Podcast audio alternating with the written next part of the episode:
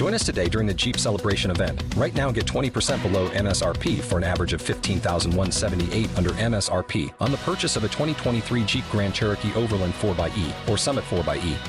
Not compatible with lease offers or with any other consumer incentive offers. 15,178 average based on 20% below average MSRP from all 2023 Grand Cherokee Overland 4xE and Summit 4xE models in dealer stock. Residency restrictions apply. Take retail delivery from dealer stock by 4 1. Jeep is a registered trademark.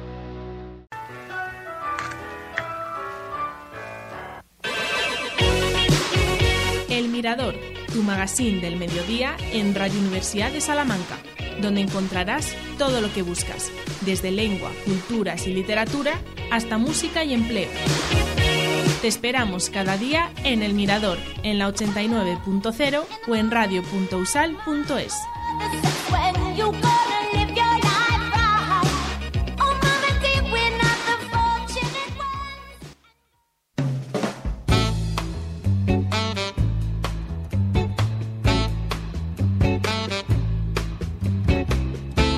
Planeta Biblioteca, donde vive la información. Un programa del Servicio de Archivos y Bibliotecas de la Universidad de Salamanca. Todos los miércoles en El Mirador a las 12.45 horas. Y el podcast en cualquier momento y en cualquier lugar en ivox.com. Te informamos sobre recursos, servicios y tecnologías de la información. Recuerda, Planeta Biblioteca, donde vive la información.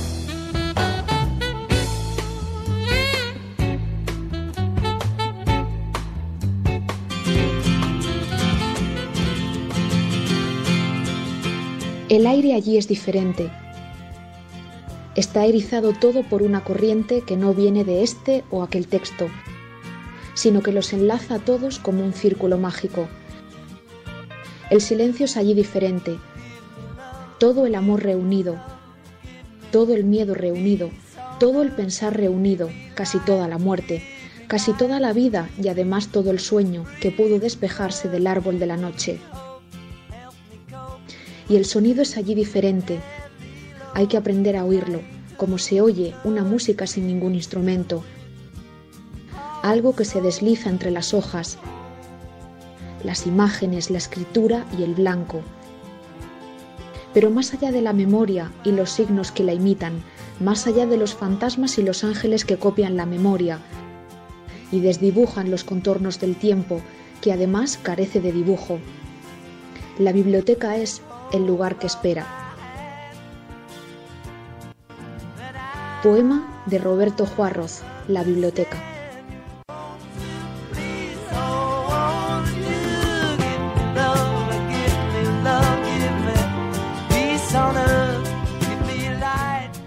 Este poema de Roberto Juarroz para describir lo que es el ambiente que se genera a veces en una biblioteca, pero también ahora las bibliotecas del siglo XXI son espacios multifacéticos, son mucho más cosas y aquí estamos hoy, Marlene Quinde y Julio Alonso, que presentamos el programa Planeta Biblioteca y de este planeta. Hoy vamos a hablar de una cosa que, bueno, pues en principio puede parecer no relacionada, ¿no?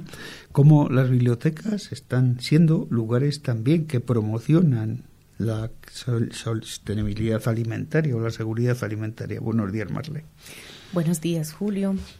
Y bueno, tenemos el privilegio de que eres nuestro entrevistado el día de hoy. ¿Puedes decirnos qué tiene que ver la biblioteca con la sostenibilidad alimentaria?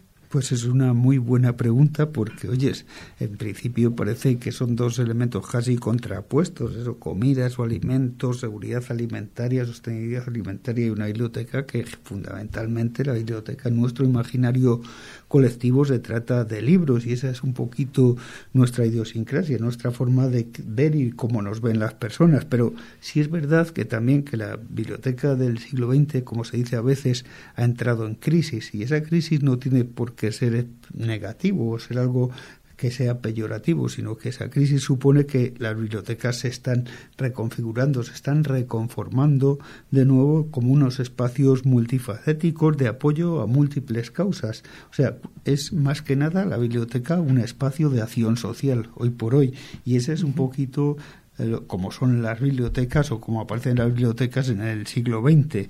Así que cualquier actividad que entrañe un aprendizaje o que entrañe también un compromiso social ¿eh? y de una manera muy intencional es lo que forma parte de esta biblioteca como un tercer espacio que así lo definió un señor que se llamaba Oldenburg y que dice que esos tres espacios se configuran como espacios cívicos vitales y además añade una palabra que es muy interesante que es place marking. Place marking quiere decir que es un sitio que es vibrante para una comunidad, o sea que el objetivo es proporcionar un conjunto integrado de instalaciones y espacios públicos que sean de alguna manera pues el corazón y el alma de la comunidad.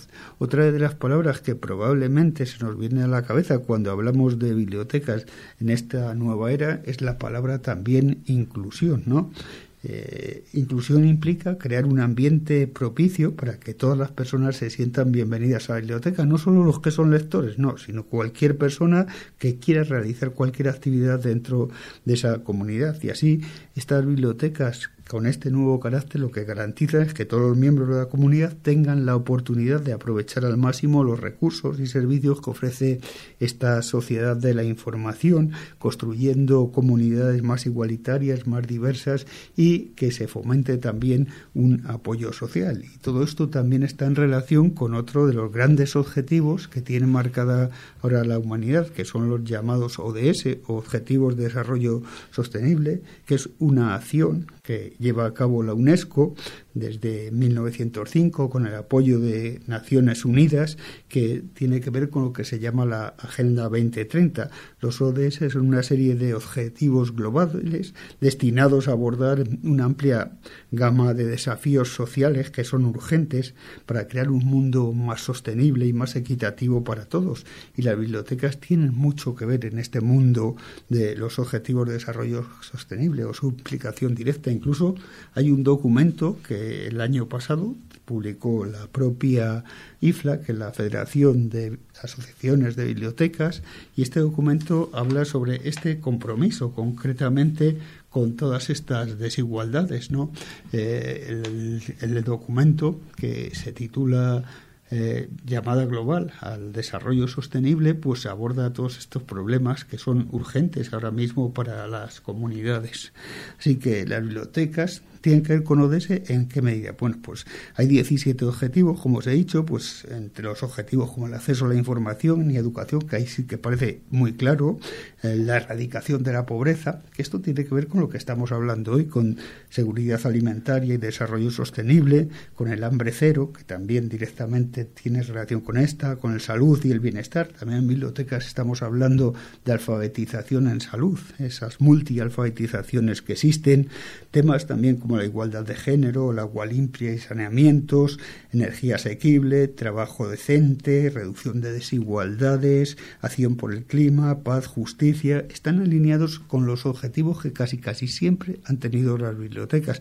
Por lo tanto, las bibliotecas y la seguridad alimentaria están directamente conectadas de diversas formas, ya que las bibliotecas pueden y están desempeñando, de hecho, un papel importante en la educación, en la concienciación pública y en la promoción de prácticas relacionadas con la seguridad alimentaria. En este contexto, Julio, ¿cómo consideras que una biblioteca puede contribuir a aumentar la conciencia sobre la sostenibilidad alimentaria en su comunidad? Pues lo apoya de diferentes maneras, ¿no? Por una parte existe todo esto que se tiene que ver con la concienciación de las personas y la educación en este tipo de temas, en romper ese tipo de brechas, porque a veces cuando hablamos de brecha parece que estamos hablando de países ricos y países pobres, pero dentro luego de nuestras sociedades, de nuestros barrios, de nuestros pueblos, también existen estas desigualdades y lo que se intenta a través de estos objetivos de desarrollo sostenible que se alinean, como hemos dicho, con los de la propia biblioteca es romper esas barreras y hacer una sociedad más igualitaria, el apoyo a comunidades vulnerables, el apoyo a la promoción de productos locales, recursos para agricultores y productores, acceso a información regulatoria en torno a alimentación, seguridad alimentaria, programas también educativos en relación con la salud y la alimentación con los niños, también promocionar un consumo responsable, recopilar, por ejemplo, recetas tradicionales o recetas de gente que viene de otros países y podemos intercambiar ese tipo de conocimientos o crear también espacios de aprendizaje y de discusión sobre diferentes temas. Así, las bibliotecas pueden proporcionar información sobre qué, sobre nutrición equilibrada, sobre técnicas de preparación de alimentos, sobre alimentos seguros, sobre el almacenamiento, conservación adecuada de ese tipo de, de información y lo que ayuda a educar al público sobre cómo reducir, por ejemplo, los riesgos asociados con la contaminación alimentaria y las enfermedades, por ejemplo, transmitidas a través también de los alimentos.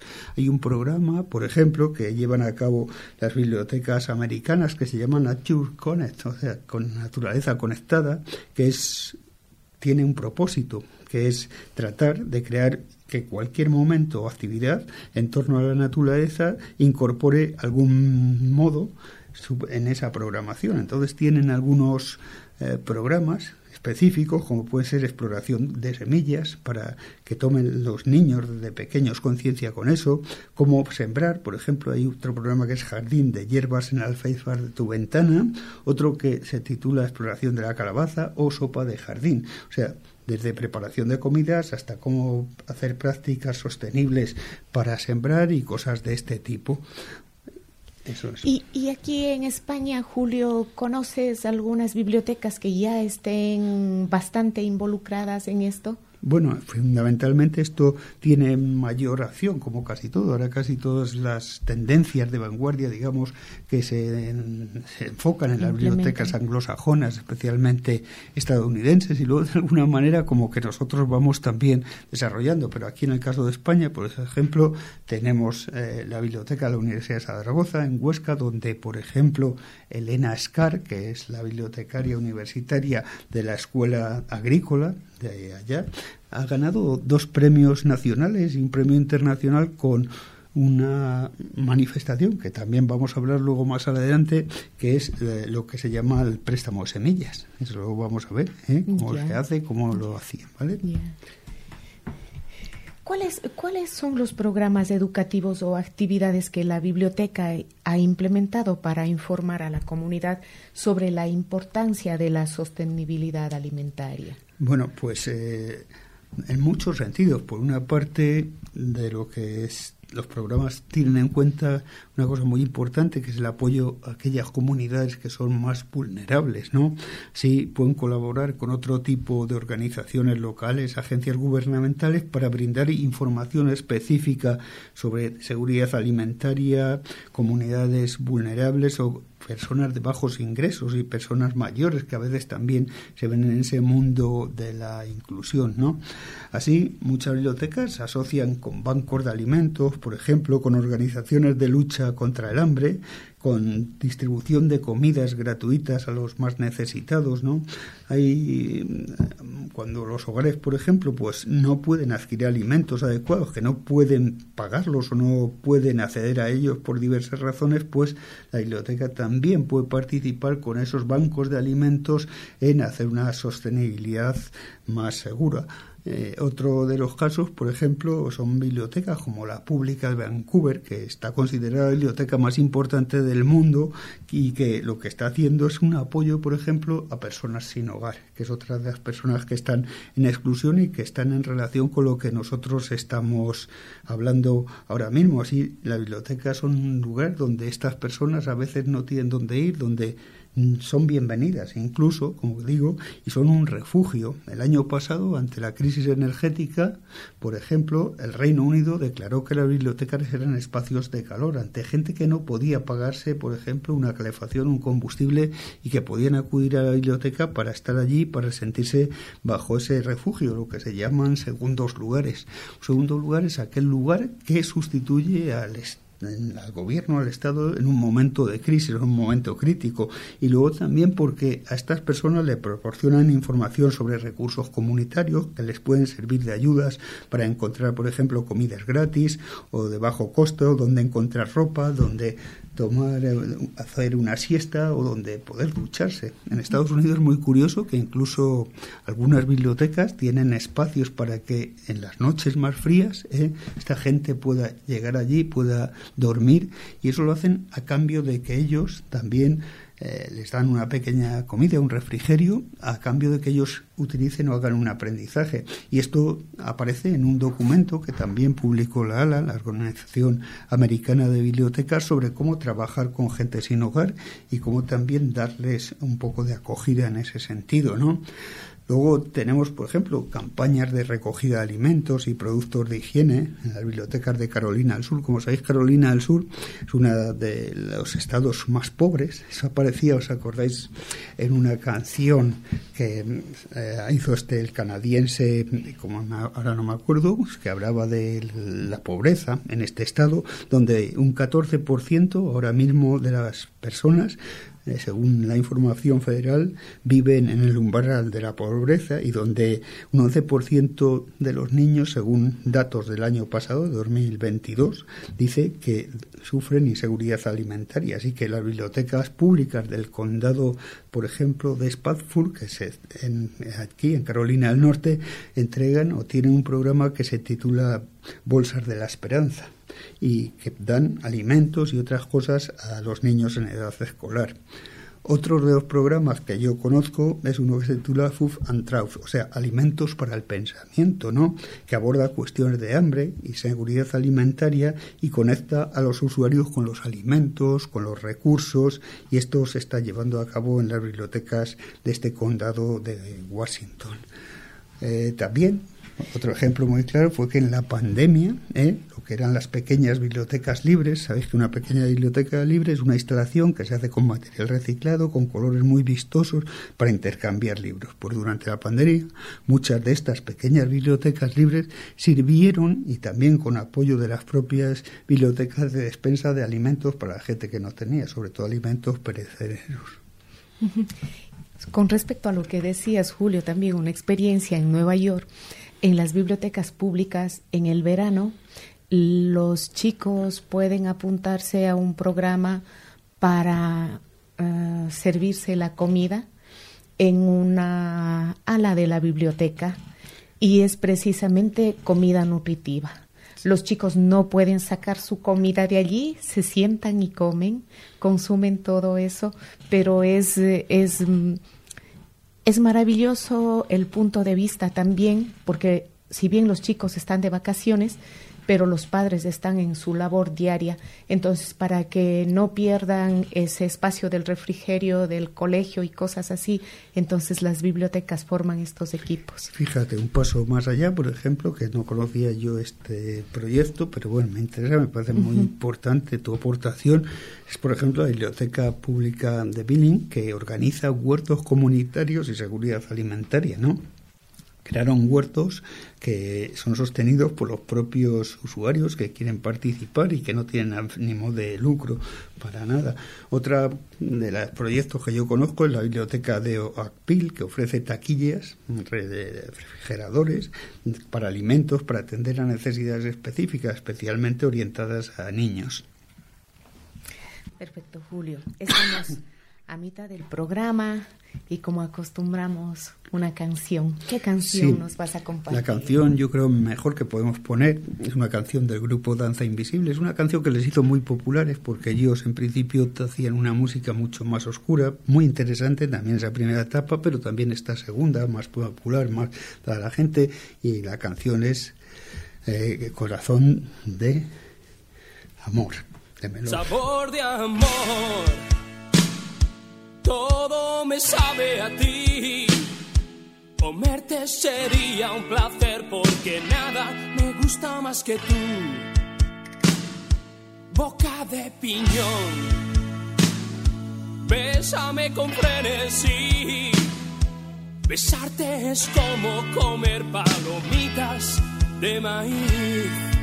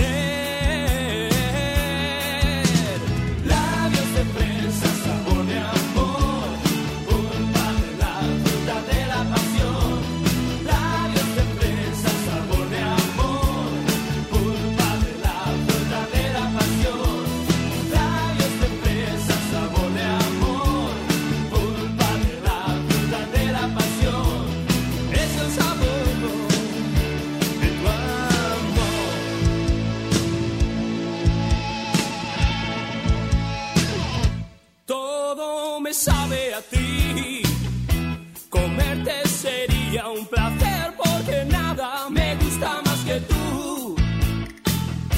Boca de piñón. Bésame con frenesí. Besarte es como comer naranjas en agosto y uvas en abril. Sabor de amor, espuma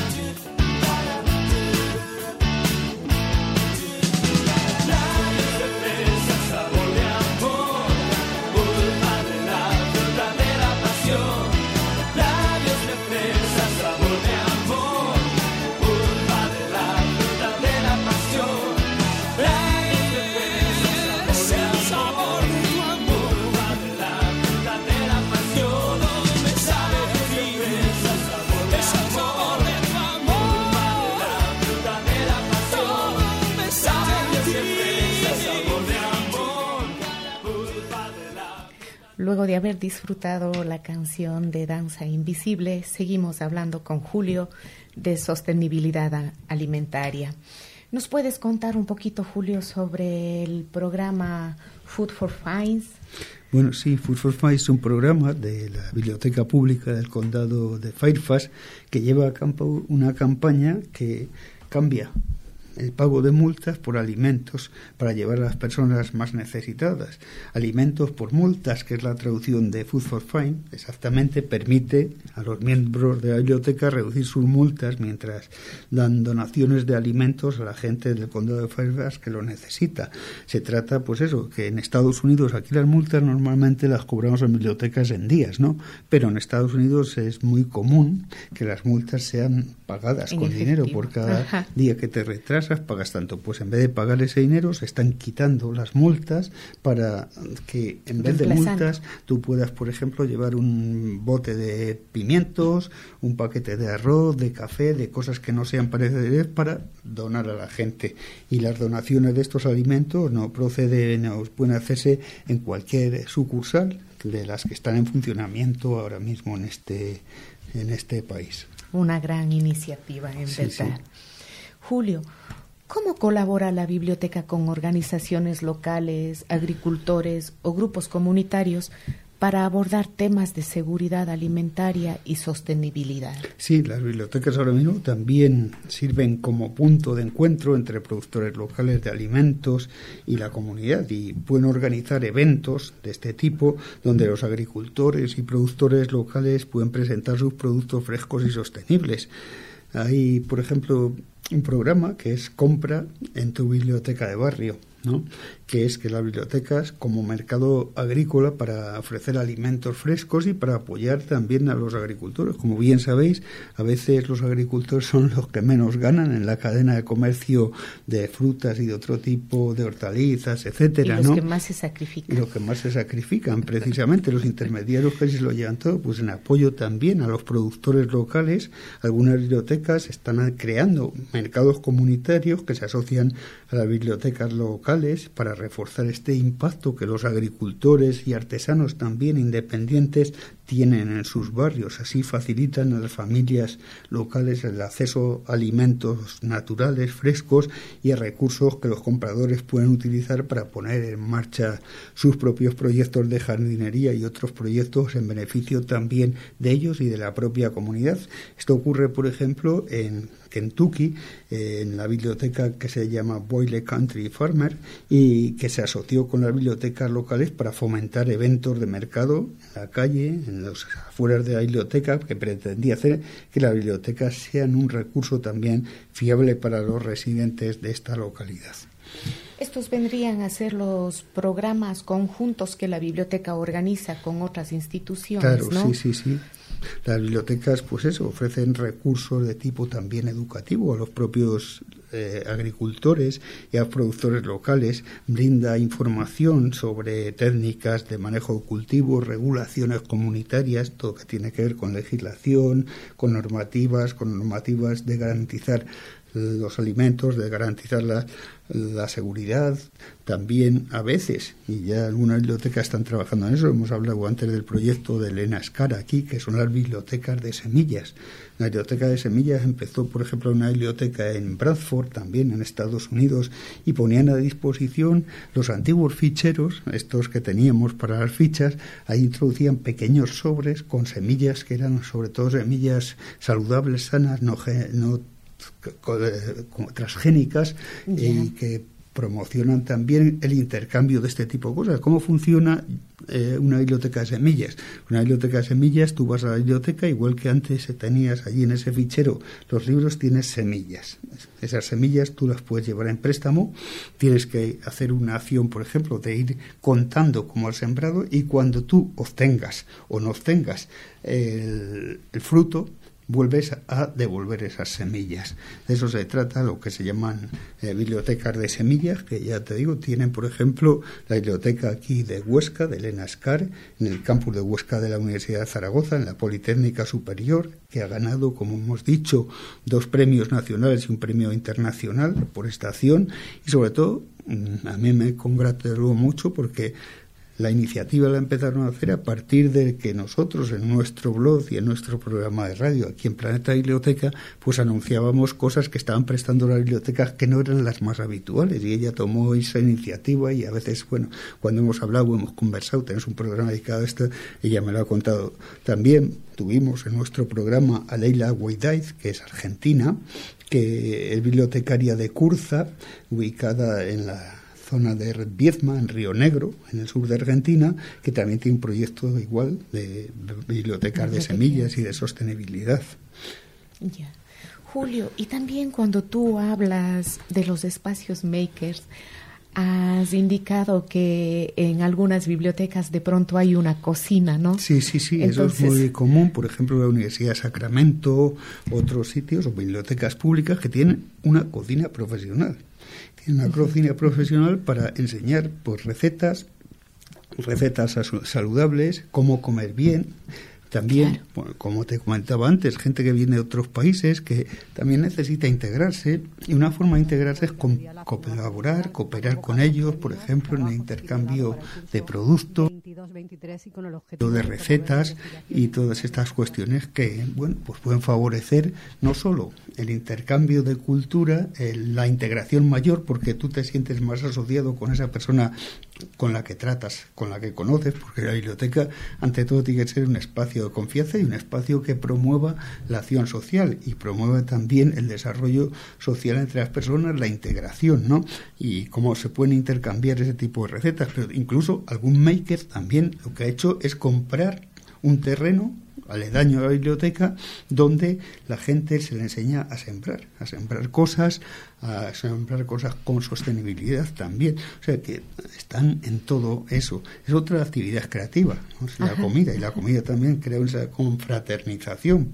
de Claro. alguna manera. Entonces la biblioteca sigue jugando un papel fundamental en nuestra sociedad. Sí, sí, no, cada vez más. Definitivamente. Yo diría que las bibliotecas que alguna gente dice, bueno, con el libro electrónico la biblioteca ha muerto, realmente yo creo que la biblioteca ahora es más importante que nunca y no lo digo porque sea bibliotecario, sino porque conozco la profesión y veo lo que se está haciendo en el ámbito de las bibliotecas, que cada vez son, lo que te digo, espacios donde todo el mundo va a otras cosas y cada vez cosas más diferentes que es leer, que es lo tradicional. El problema es que muchas veces todavía las personas asocian la biblioteca justamente con los libros y creen que no tienen que ver con ellos. Precisamente las bibliotecas cada vez sirven para más cosas. Tú puedes proponer en tu biblioteca de barrio eh, lo que quieras. Pues proponer, por ejemplo, que quieres hacer tal actividad. Probablemente el bibliotecario va a ser receptivo a eso, ¿no? Sobre todo es un espacio, yo lo que digo, de integración social. Yo conozco casos, por ejemplo, gente que a lo mejor pues nunca fue a la biblioteca, pero que eh, una mujer que se murió su marido y se ve desvinculada de su entorno de alguna manera y lo que dice, ¿qué puedo hacer? Pues yo más de una vez le he dicho, ¿por qué no te apuntas al club de lectura de la biblioteca, al cineforum, a estas cosas que permiten o hacen que la gente pueda conectarse unos con otros? Porque a veces a cierta edad es difícil encontrar una conexión con un vecino con el que no tienes nada en común, pero por lo menos allí tienes una cosa en común, que te gusta la lectura, que te gusta el cine, y eso crea también comunidad, que es lo que dice David Lankes, que he repetido tantas veces, que las bibliotecas ahora mismo no solo tienen o deben construir colecciones, sino que las buenas bibliotecas, como dice él, construyen comunidades. Igual para los extranjeros también es un espacio muy acogedor para sentarnos a trabajar, para mirar un poco también el día a día de un nuevo lugar al, al que llegas. Evidentemente, las bibliotecas ahora también, no solo en este sentido y más allá de la sostenibilidad alimentaria de lo que estamos hablando hoy, tienen clases de español para gente que llega, intercambios culturales como puede ser de comida, con cuentos, con otras cosas, ¿no? Esto siempre amplía las expectativas.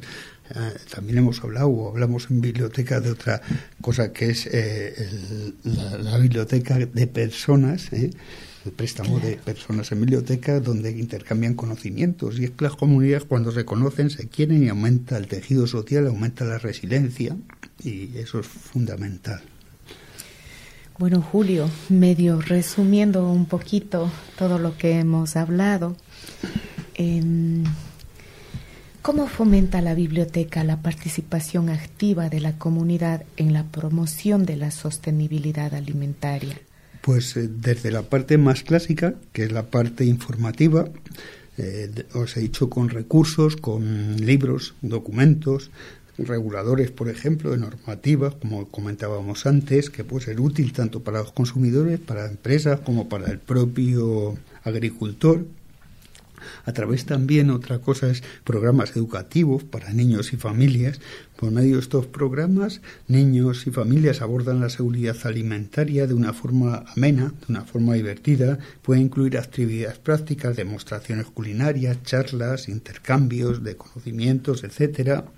Por otra parte, también esa parte que hablamos antes de concienciación, se promueve lo que es la promoción de un consumo responsable, o sea, promoviendo la compra, el consumo de alimentos locales y de temporada como una parte de esa seguridad alimentaria y esto puede incluir información sobre mercados de agricultores, prácticas de consumo sostenible que además contribuyen al fomento de las relaciones entre los miembros de la comunidad. Ah, también, por ejemplo, la biblioteca, por dar un ejemplo, Libre de Filadelfia, que es la primera biblioteca que prestó libros a los ciudadanos, tal cual. O sea, antes las bibliotecas eran casi como club selectos, ¿no? No existía Claro. lo que es el préstamo que nosotros conocemos hoy en día, que es un gran logro, ¿eh? Es un gran logro, ¿no? Pues la Biblioteca Libre de Filadelfia, que eh, creó Benjamin Franklin, que los primeros eh, eh, sistemas de préstamo de libros en Estados Unidos, ahora mismo también lo que está haciendo es un programa de alfabetización culinaria. Sí, sí, y esto consiste en cocinar y comer como un acto educativo y como promoción de oportunidades para aprender sobre salud, sobre matemáticas, sobre idiomas, sobre nutrición, sobre costumbres, sobre historia y mucho más. Otro caso, por ejemplo, de alfabetización culinaria lo está llevando a cabo la biblioteca Greens Hill, que construye este espacio con una cocina en el centro de la propia biblioteca, que será la sede, o es la sede ya de la alfabetización culinaria de la región y que ayuda a las personas a aprender sobre la preparación de alimentos, la nutrición, la cultura alimentaria, otra cosa muy importante. Así que este es un poquito todo lo que se está llevando a cabo.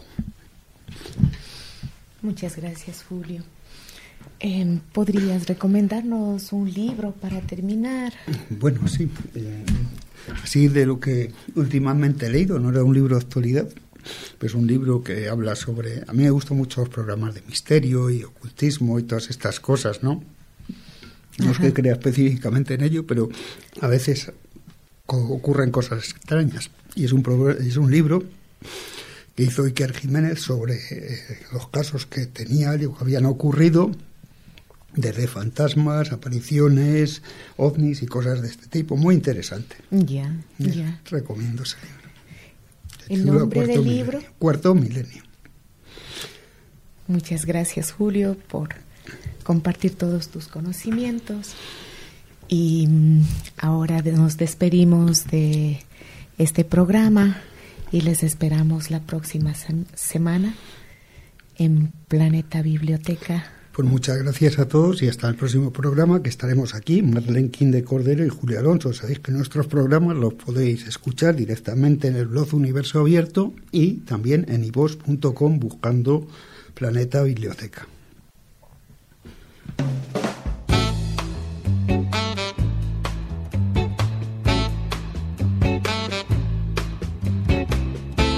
Planeta Biblioteca, donde vive la información. Un programa del Servicio de Archivos y Bibliotecas de la Universidad de Salamanca. Todos los miércoles en el Mirador a las 12.45 horas. Y el podcast en cualquier momento y en cualquier lugar en ivox.com. Te informamos sobre recursos, servicios y tecnologías de la información. Recuerda, Planeta Biblioteca, donde vive la información.